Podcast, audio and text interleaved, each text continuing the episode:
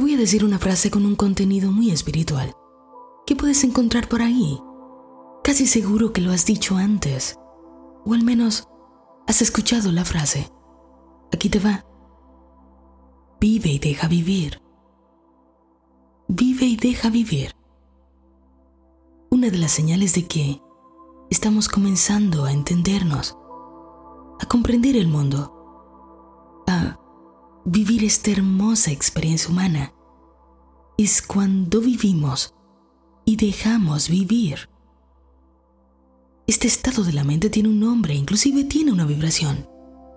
Se llama neutralidad y es parte de los estados de la mente superior.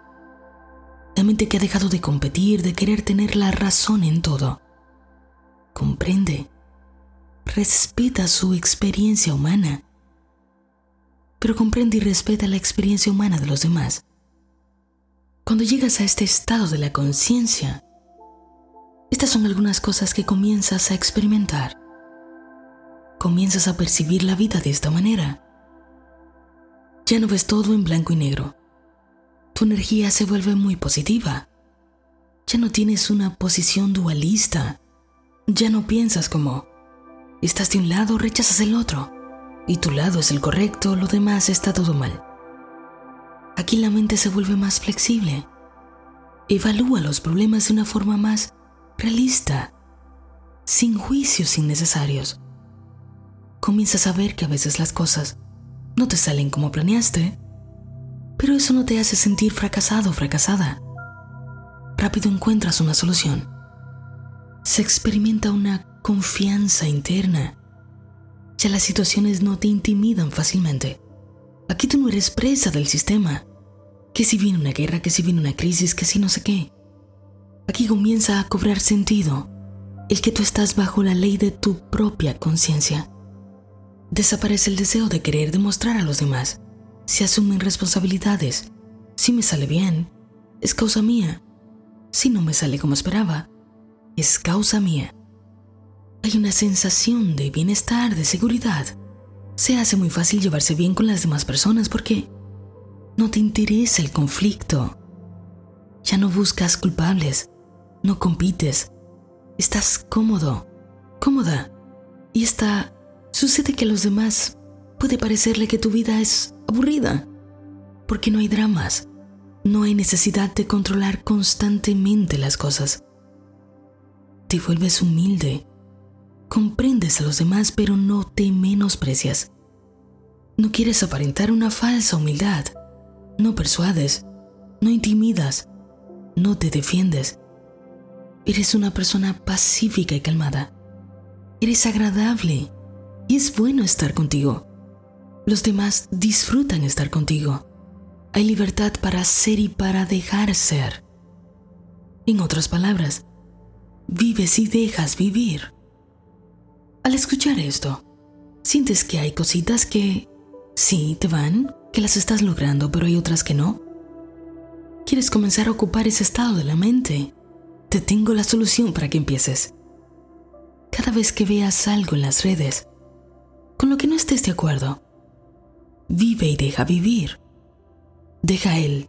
No es así, no me gusta, no tiene razón, qué basura, me gustabas pero ya dejo de seguirte. Deja el querer corregirlo todo, el que las cosas se hagan como te gusta a ti o como las entiendes tú. ¿Tú las percibes de esa manera? Es válido lo vamos a entender. Es la verdad para ti, pero no es la verdad absoluta. Vive y deja vivir. Se gasta demasiada energía, se vive en ansiedad.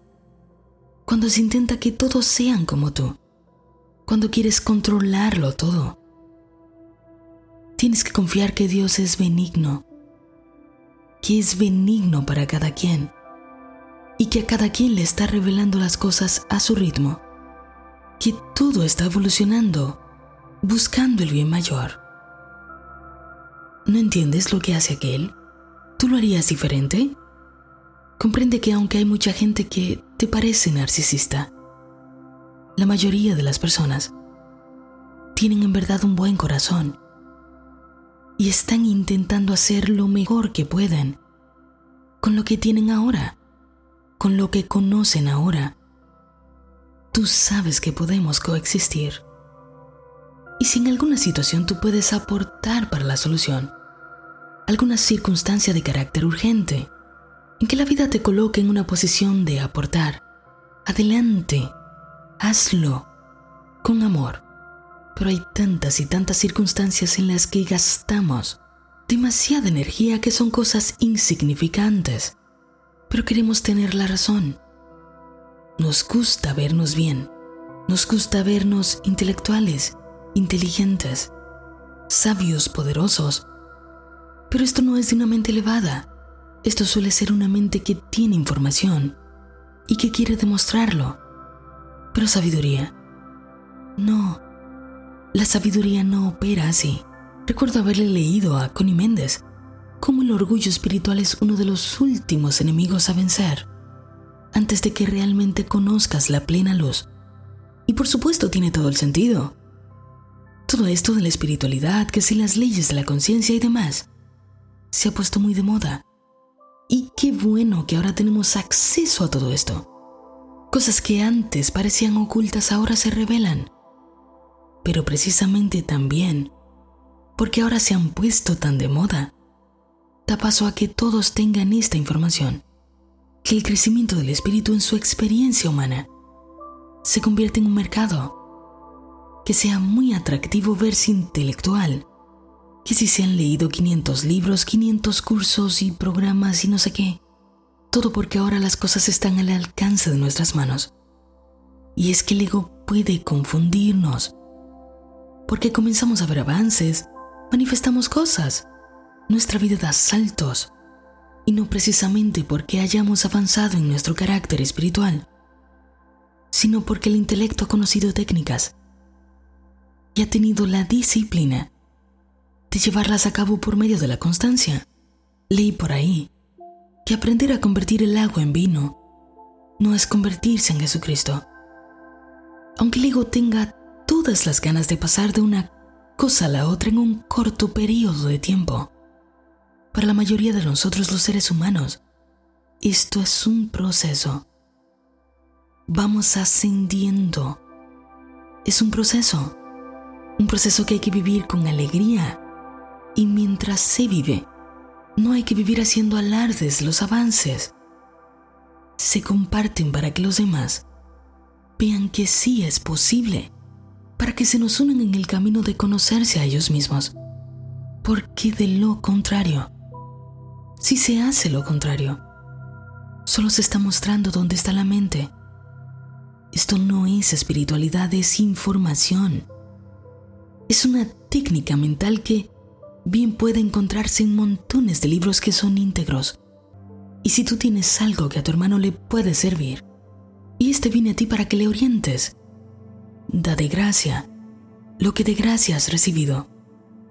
Te reto a que la próxima vez que veas algo que no te gusta, algo con lo que no estás de acuerdo, algo inocente como un comentario en una red social, no hagas nada. No intentes tener la razón. No intentes tener el control o verte de cierta manera. Deja que esto sea. Estamos aprendiendo a vivir en paz, a encontrar nuestro lugar pero también a dejar que los demás encuentren el suyo. No hagas alarde de lo que sabes, no te sientas superior a nadie. Qué hermoso que poco a poco se te han ido revelando las cosas, pero las verdades más profundas de la vida serán para los corazones que estén listos, los corazones que miren la verdad en los corazones de los demás, aunque ellos mismos no la vean. Continúa con la atención puesta en ti, pues de ti proceden todas las cosas.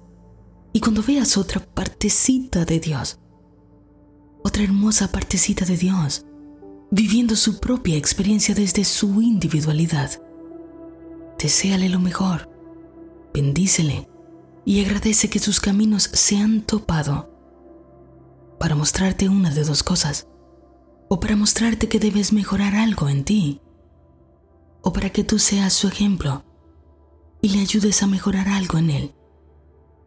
Pero no hay otra manera de hacer esto que no sea desde el amor.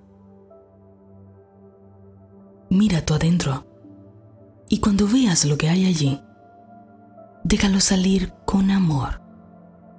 Vive, pero también, también deja vivir.